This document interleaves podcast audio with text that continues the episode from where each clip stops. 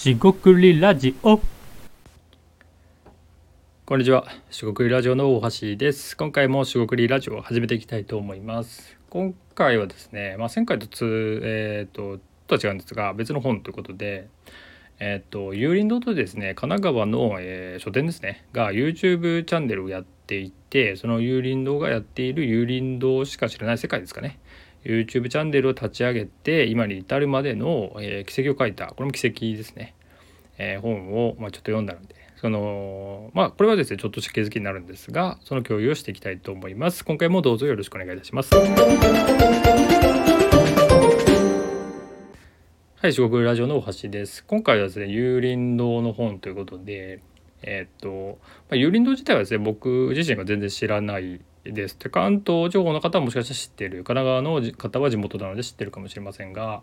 えーとまあ地方ではないですがそういった、まあ、地域の書店ですよね、えー、40, 40店舗だったかな？あるそうですと。で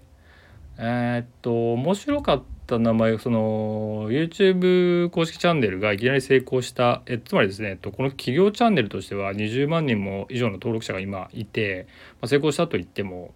え過言ではないというか成功したと言っていいと思うんですがまあいきなりできたわけじゃないんですよね。でその最初にうまくいかなかったのは確か本の、まあ、書評ですよね。書店員が本の書評みたいな感じで本の紹介をするコンテンツをやったら登録者200人ぐらいしかいかなくてしかもそれ3ヶ月ぐらいでしかいかなかったんで、まあ、リニューアルして変えていこうっていう話があります。で僕がですね、ま、細かいところ話はあのぜひ本とか読んでもらったりするといいんですけどこの中でですねあのもちろんこの、えー松信さんですかね社長とかよりの社長の考え方とか、えー、とスタッフの人の、まあ、諦めないですね、えー姿勢とかですねいろいろ、えーあるんですけども、まあ、僕はですよあくまでも僕が一番すごいなと思ったのはこのプロデューサーの方が一応その社長の知り合いではある長い付き合いである知り合いであるんですが外部の一応クリエイターなんですよね。でこの方がその動画は全部作っまあ動画作ってって言ってもあの元ネタとかね会議とかその最初のところは有林堂でこの,、えーこの林さんという方がチェックして作って落とし込んでいくってことなんですよね。でこのプロデューサーが外部でかつ、えーいい感じで回ってるってなんかあんまり聞かないですよね。聞いたことある方いるかもしれませんがでこの林さん自身もそういうことを何度も書いててすごいいい環境でやれているってあるんですよね。で地位が低いってことですね一般的には。あの要は仕事を受ける側だからまあ作っ作ってくれと金出すから作ってくれやとこっちのこと聞いてく来てくれやみたいなね世界観でクリエイターを目指しているもし、えー若い方いたらなんか嫌かもしれませんがまあ実際そういう世界は、えーすごく強いかなと思ったりします。でこの林さんというプロデューサーの方すごいなと思って僕は見てたんですけどその中でですねあのえっとまあ例えば数字ですよね。数字でいくとえっと動画の制作時間どれぐらいかかるかって想像したことありますか？でこの想像、えー別にしなくてもいいんですけど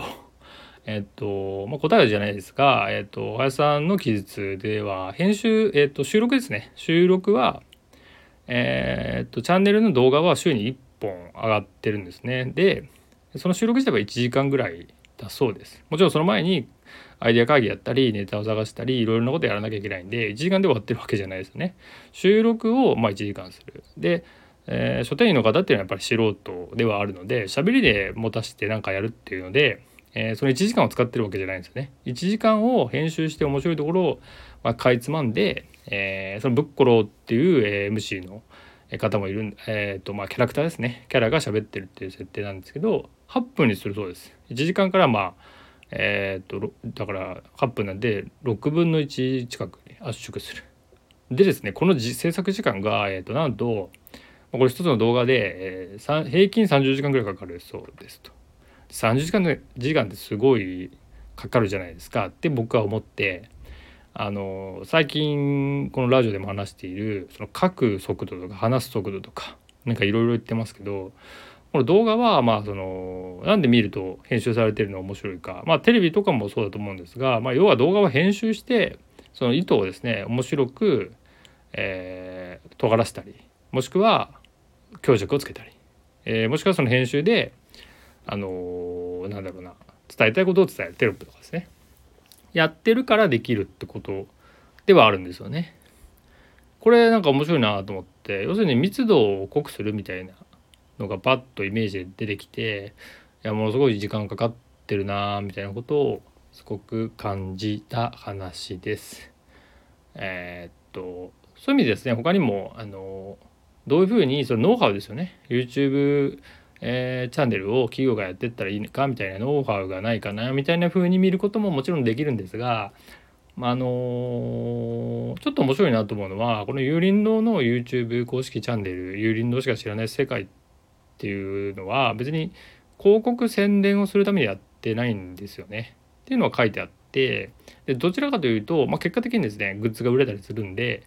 あのそれはあの結果論なんでどっちでもいいんですけど目的としてはですね書店が、え、本を売って、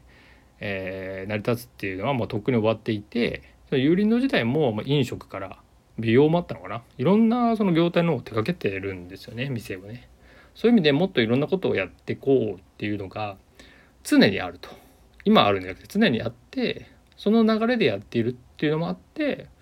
そのトップが、えー、要は現場に任せるけど口は出さないっていう、まあ、責任は取るけどあ現場に口は出さないっていうまあ一番理想ですよね。あの口は出すけど任せないとかなんか嫌なケースいっぱいあると思うんですけどそこがまずすごいなと思いますよね。まあ、そういうのもなければこの企画自体がね、えー、YouTube のねうまくいかなかったと思うんですがまあそういうのも含めてすごいなーってことで、えー、本はね、まあ、別どちらでもいいいいと思うんですけどぶっちゃけあまあ面白そうだなと思って僕は買ったんですけど YouTube 自体は結構前に知ってて見たらやっぱ面白くてですねあの普通にエンタメとして笑えるまあ深夜テレビの深夜番組のちょっとしたこうツッコミ突っ込まれながら書店員さんが突っ込まれながらか話をしていくみたいな感じで、えー、ガラスペンとかですね文房具の紹介のものが割と人気になってるかなと思いますんでこちらもですねリンク貼っとくんでよかったら見てみてください。で、えっと、今回はこれぐらいですけれども、まあ、改めてですね僕自身がそのプロデューサーの林さんっていうのを興味を持ったのはあのやっぱり企画としてそのアイデアがある。もしくはえこういう方向にしないと多分うまくいかない。あと同時にですねそのクリエイティブってことでいくと、えー、まあ、クリエイティブって言わなくてもいいんですが動画制作ですね。動画として YouTube の動画としてアウトプットして、えー最終的にはじゃないですが狙いど狙いですよね。この有林堂っていうのの会社書店ですね、えー、人の面白さとか個性があるっていう人をあのそのままでは出てこないので発掘して面白さを伝える、まあ、つまりですね商品愛に、えー、溢れた人とか自分の趣味とかでも何でもいいんですけど語れるってことですね。語り尽くせてえー、こんな世界があるよっていうことを持っている人たちがいる、え、会社であり、え、そういうスタッフがいるある組織スタッフがいる組織ってことがでも伝わってくると思うんでそこが多分あのてかそういうふうにしないと、え僕もそうですけど素人ではあるのでそのなんか芸として、えなんか、え作ろうってできるものなんかないんですよね。なんで僕もまあ別になんか芸として喋ってるとかないんですがこう良かったものを伝えていくと。面白かったものを伝えていくみたいな感じで今回も紹介してるんですがまあなんかそういうところでえー、っと面白いというかえー、っと知名度を上げる分はもちろんあるんですがなんか広告したり売り上げを上げるみたいな風なチャンネルではなく、えー、その企画ですよね、えー、話戻すと、えー、企画として形にしてプロデュースしたってまさにプロデュースですが新しい事業としてですね、えー、広報もすごいですし認知度も上がっていく、えー、誰も知らないわけじゃないですけど、えー、神奈川以外でほとんど知られてなかった、え、地方のですね書店が知られていくことで新しいものが生まれていくかもしれないってことで、え、すごく可能性を感じるものかなとも思いました。興味があれば是非、え、YouTube のですねチャンネルを見ていただくと面白いかなと思います、え、今回は以上となります。仕送りラジオの大橋でした。